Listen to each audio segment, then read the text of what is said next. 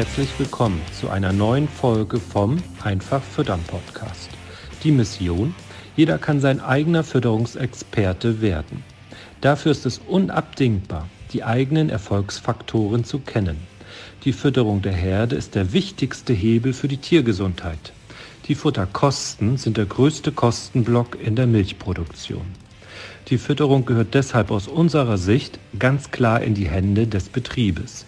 Denise zeigt Milchviehhaltern Schritt für Schritt, wie sie die Fütterung der Herde selbst in die Hand nehmen und greift dabei auf Erfahrungswissen aus zwölf Jahren unabhängiger Beratung zurück. Ziel sind gesunde Herden, einfach aufgebaute Rationen, die die Kühe bedarfsgerecht versorgen. Dabei werden die Futterkosten fest im Blick gehalten. Moin Denise. Moin Astrid, hi. Hallo und herzlich willkommen zu einer weiteren Folge Einfach Füttern Podcast. Denise, in dieser Folge wollen wir ein bisschen erklären, was wir mit dem Schlachtruf, die Kühe haben immer recht, meinen.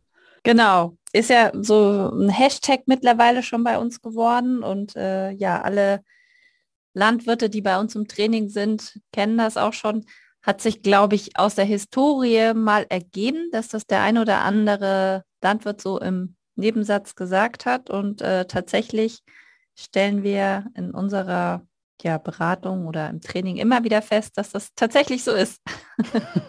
Vielleicht ähm, erklärst du einmal kurz, was damit überhaupt gemeint ist. Die Kühe haben immer recht. Ja, damit ist gemeint, dass die Kühe natürlich in ihrer Sprache, wenn sie mit uns sprechen möchten, und das tun sie ja auf ganz vielfältigen Kanälen und auf ganz unterschiedliche Art und Weise.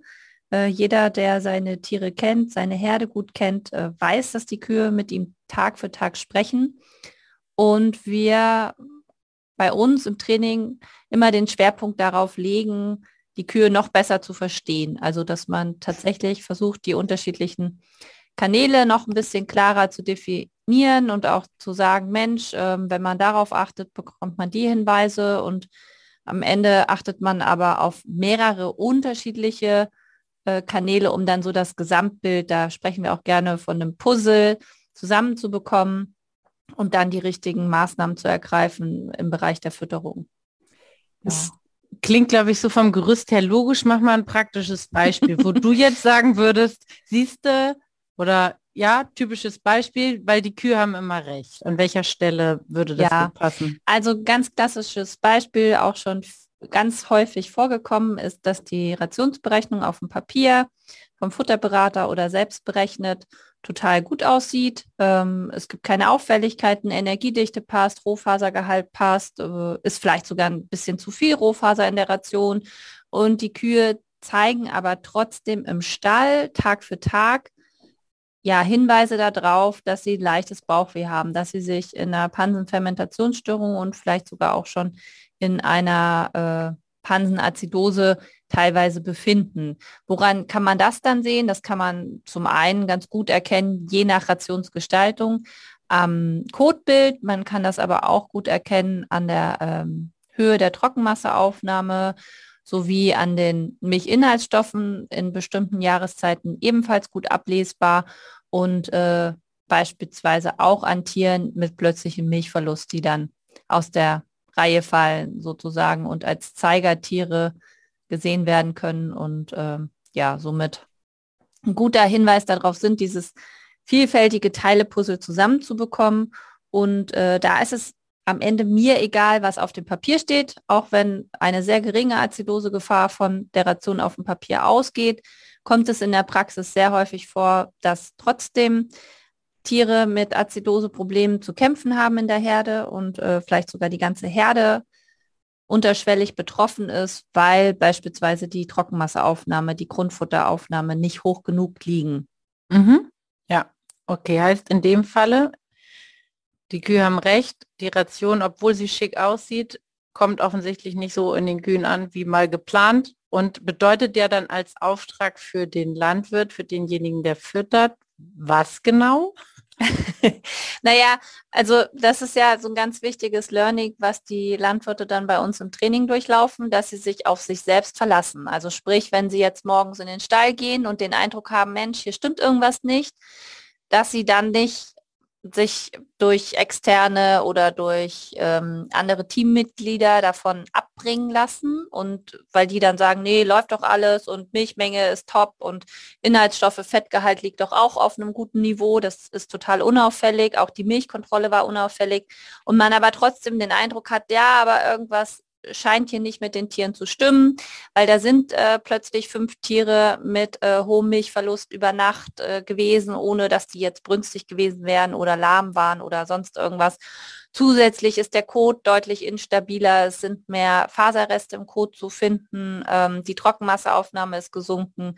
Das wäre jetzt so ein typisches äh, Praxisbeispiel, wo man einfach, wenn man den Eindruck hat, weil man das den Tieren ja dann auch schnell ansieht, ne? am Kotbild, an der Körperkondition. Später, wenn es ein länger andauerndes Problem ist, dann ja auch am Fellkleid, ähm, an den an Augen, an den Gesamteindruck, ne? wie, wie geben die Tiere sich, kann das ja jemand mit einem guten Kuhauge schnell erkennen. Geht es den Kühen jetzt noch genauso gut wie vor zwei Wochen oder letzte Woche? Und umso feiner oder feinfühliger man da wird und umso genauer man zuhört und umso mehr der richtigen Erfolgskennzahlen für dieses äh, vielfältige Puzzle man täglich im Blick hat, umso schneller stellt man eben fest, oha, da läuft jetzt gerade was in die falsche Richtung. Ich äh, kann jetzt rechtzeitig gegensteuern. Man würde dann ja auch wieder rückblickend überlegen, was hat sich in den letzten Tagen für die Tiere geändert? War vielleicht der Clownflieger da? Oder ähm, wurde eine Futterumstellung vorgenommen? Gab es eine neue Kraftfutterlieferung? Hat jemand anderes gefüttert? Etc. pp. Also da gibt es ja einfach ganz äh, vielfältige Ursachenmöglichkeiten. Uns geht es jetzt einfach erstmal im Training nur darum, dass äh, man wieder mehr an sich selbst glaubt, wenn man weiß, da stimmt was nicht, dass man dem dann auch nachgeht und sich dann nicht von solchen Sachen wie Blutuntersuchungen, Futteruntersuchungen oder ähm, Rationsberechnungen abhalten lässt, genauer hinzuschauen. Ja, so nach dem Motto, kann ja gar nicht. Ist doch, genau. ist doch auf dem Papier so gerechnet. Haben wir doch sogar erhöht. Ja. ja genau. Also, dass man da nichts übersieht. Und aus dem Grund ist für uns ähm, auch wichtig, man braucht viele äh, Puzzleteile und da gehört die Rationsberechnung natürlich auch dazu. Ja. Ähm, man benötigt aber auch viele Fütterungscontrolling-Zahlen und äh, das ist natürlich auch je nach Betrieb ganz unterschiedlich, welche dann sinnvoll sind, weil der eine merkt mit Robotern, der andere merkt konventionell, der eine merkt dreimal, der andere zweimal. Äh, der eine merkt äh, 36 Liter, der nächste merkt 25 Liter Biobetrieb irgendwie autark. Ne? Also da hat ja jeder so seine eigenen ähm, Rahmenbedingungen, in denen er sich bewegt und dadurch natürlich auch ganz eigene Zielwerte. Ja. Und äh, nichtsdestotrotz ist es uns wichtig, dass man äh, immer den Kühen glaubt und die haben unterschiedliche Möglichkeiten mit uns zu sprechen. Also hört sich jetzt so ein bisschen esoterisch an, aber jeder, der uns kennt, weiß, dass wir, dass, äh, wie wir das meinen. Es geht uns um die richtigen Daten und äh, Fakten und ja. Welche Vorteile habe ich, wenn ich dann in so einer Situation bin und äh, mir quasi diesen Satz, die Kühe haben immer recht, das bedeutet ja, dass ich jetzt eben quasi dann nach Ursachen suchen muss, wenn ich dich richtig verstanden habe. Was genau. bringt mir das ähm, sozusagen perspektivisch? Also was kostet es mich, wenn ich das nicht tue?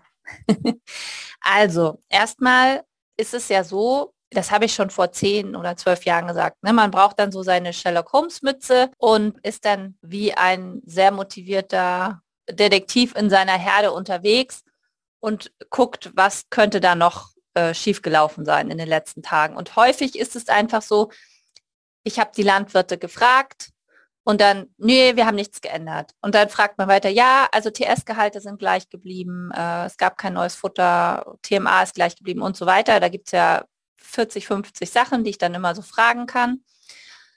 Aus der Erfahrung heraus, weil es in der Regel dann immer nicht nur eine Sache ist, die sich häufig geändert hat, sondern am Ende doch eher zwei, drei. Und der erste Impuls des Betriebes aber oft ist, nein, es hat sich nichts geändert. Und wenn man dann aber anfängt, tiefer nachzufragen, kommt eben doch raus, ähm, was sich geändert hat. Und darum geht es natürlich viel im Training, äh, da die richtigen Fragen zu stellen.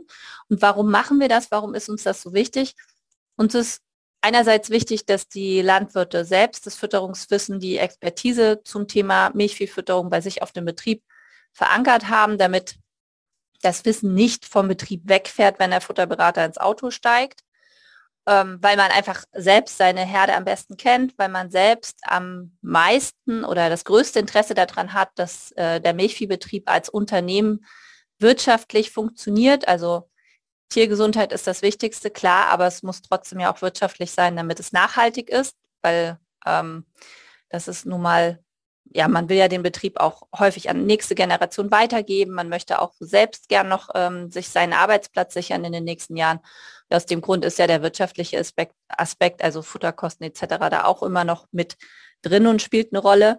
Und ich will mal so sagen, wenn man jetzt denkt, heutzutage in unserer Welt, man müsste den Kühen nicht zuhören, führt das dazu, dass man dann viele der Rahmenbedingungen, die für eine höhere Trockenmasseaufnahme, für eine verbesserte Grundfutterleistung, für geringere Futterkosten, gleichzeitig häufig eine höhere Milchmenge, weil die Tiere gesünder sind, äh, nicht erfüllt. Und ähm, das ist völlig in Ordnung.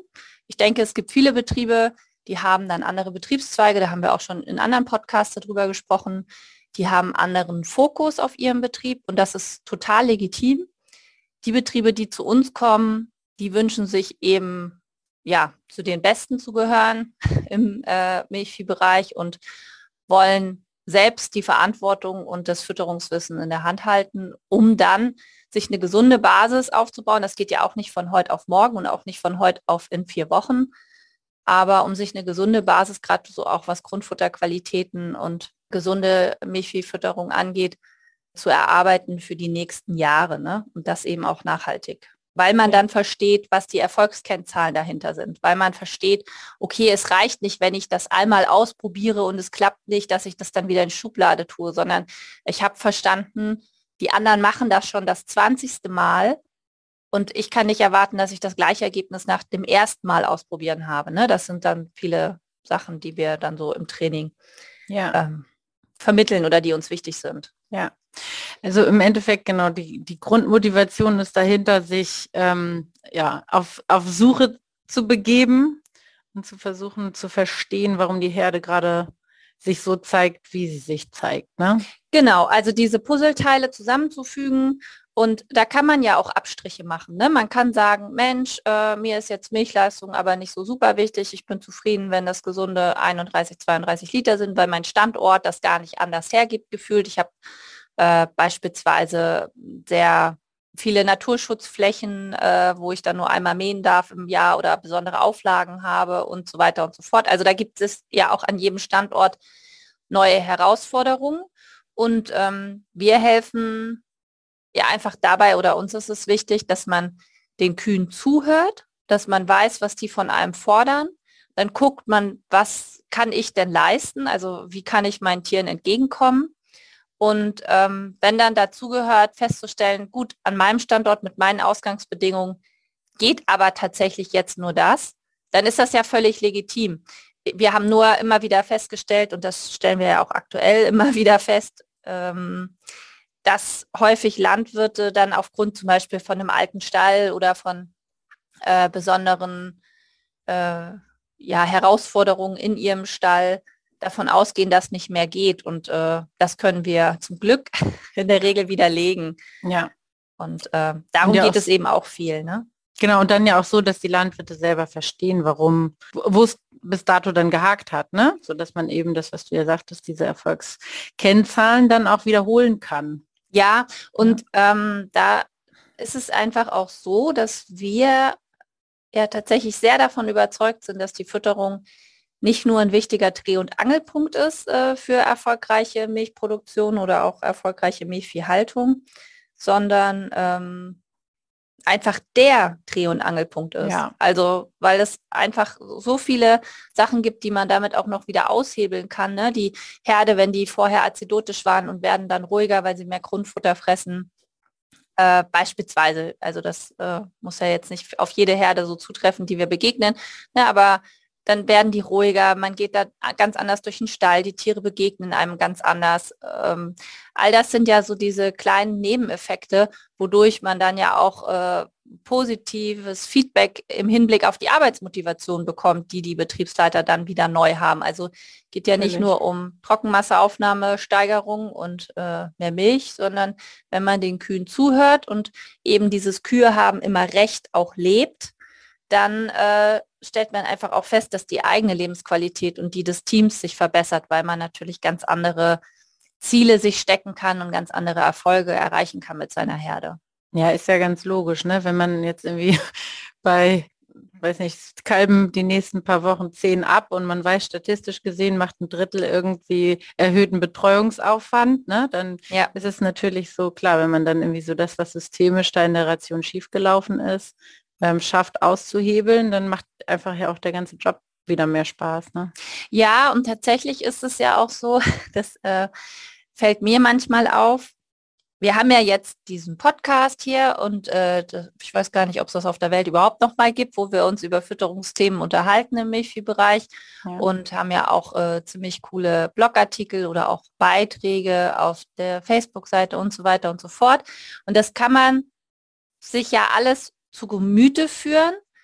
Und Fakt ist äh, am Ende einfach, dass man aber dranbleiben muss. Ne? Und diese Motivation, die ist so wichtig und die hat man dann ja immer, wenn man erst, also kennt ja wahrscheinlich auch jeder von sich, äh, wenn man dann erste Erfolge verbucht. Und das ist natürlich auch das, was die Landwirte bei uns im Training so schätzen, weil man dann ja einfach auch noch die Motivation durch uns und durch die anderen Teilnehmer hat, ähm, zu sagen, okay, wir denken Fütterung jetzt aber nochmal anders. Wir setzen andere Prioritäten und äh, wollen halt wirklich zu unseren eigenen Fütterungsexperten werden. Ne? Ja, ja, das begegnet mir ja auch immer noch sehr häufig, dass viele Betriebe erstmal so denken, äh, der Großteil des Erfolges hängt an der Ration selber, ne? Und ja. überlegen dann eher, welches kann man hiervon noch ein, ist jetzt ein geschütztes Fett oder oder oder, ne? Also mhm. so kann ich nicht hier noch ein bisschen, kann ich nicht da, ist das nicht so, weil ich Soja fütter und so ja. weiter. Und dann ähm, genau, es ist sehr häufig auch eher entlastend, wenn man dann sagt, okay, wie viel fressen Sie? Fressen Sie nicht vielleicht einfach zu wenig? Also,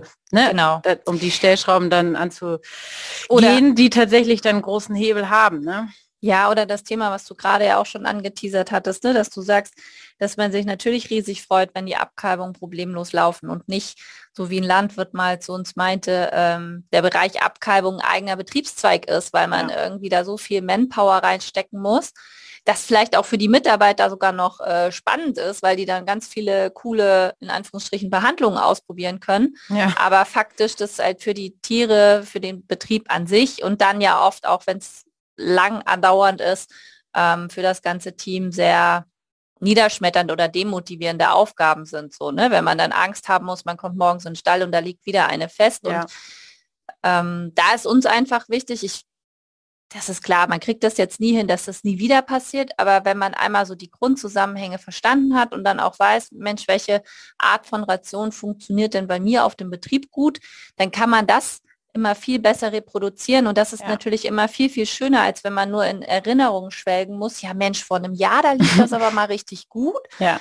Und wenn man dann so genauer nachhakt, weiß aber keiner so genau weshalb. Ne? Und dann wird über ja, bestimmte ähm, Zusatzstoffe oder wie auch immer noch wieder probiert, den Zustand herzustellen. Aber man hat dann doch ja sehr schnell die Vermutung, dass es irgendwie mit den Grundfutterparametern zusammengehangen hat. Und da ist einfach unser Ziel, Licht ins Dunkle zu bringen und ähm, ja, den ja. Kühen zuzuhören. Ne?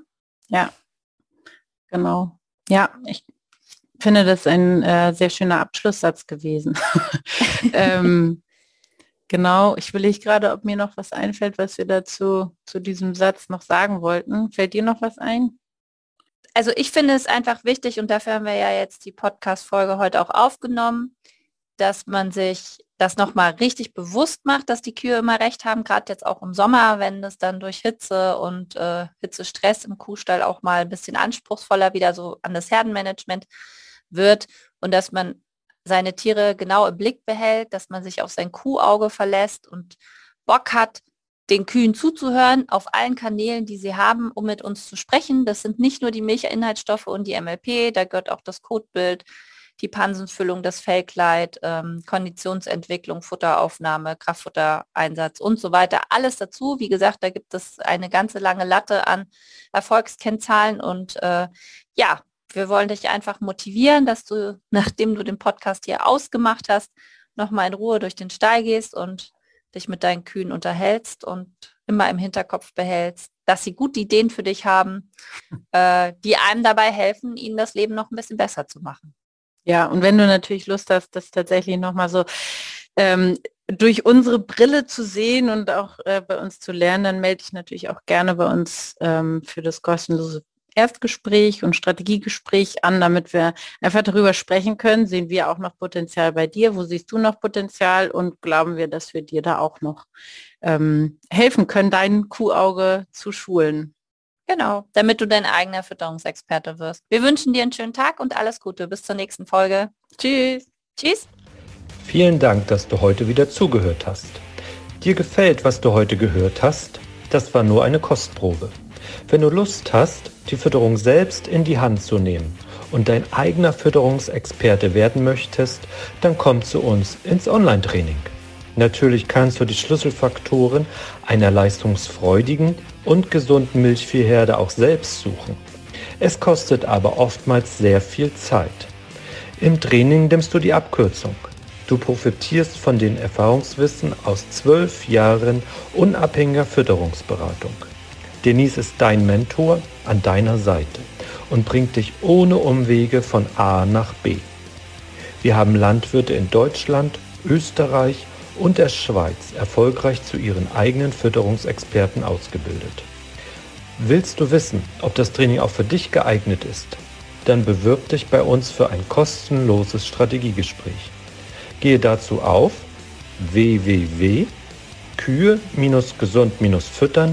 www.kühe-gesund-füttern.de und fülle das Bewerbungsformular aus.